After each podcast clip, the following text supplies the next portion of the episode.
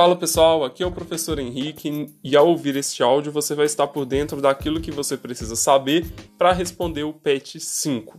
Neste áudio eu foco principalmente nas resoluções das atividades da semana 1 e o assunto dessa semana é taxonomia. A primeira questão do PET traz uma analogia bem bacana para a gente entender o que é taxonomia.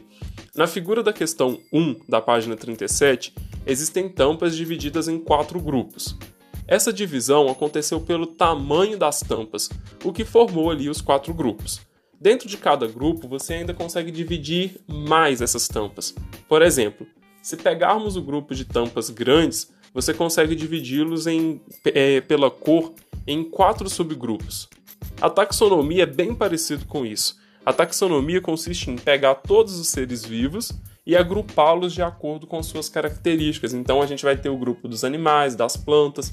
Dentro do grupo do, da, dos animais a gente pode ter, por exemplo, os invertebrados, os vertebrados e por aí vai indo. Pessoal, existe uma ordem taxonômica para a gente classificar.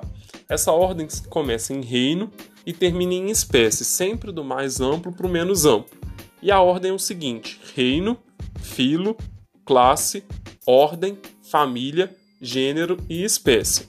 Isso tem a ver com o que foi pedido na questão de número 2. Cada, é, cada numeral romano representa uma categoria taxonômica. Por exemplo, o número 1 representa reino, 2 filo, 3 classe, 4 ordem, 5 família e o número 6 representa gênero.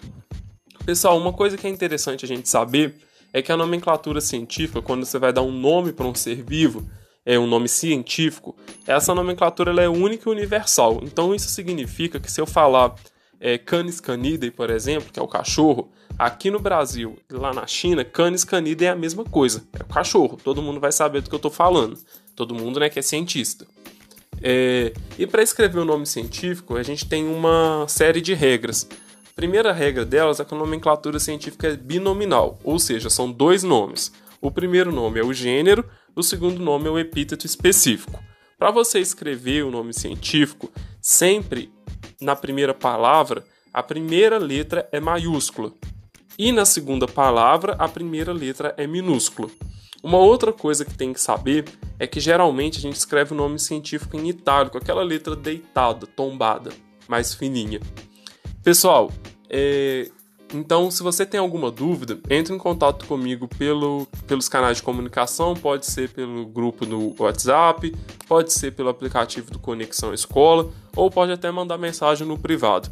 Um abraço e até a próxima.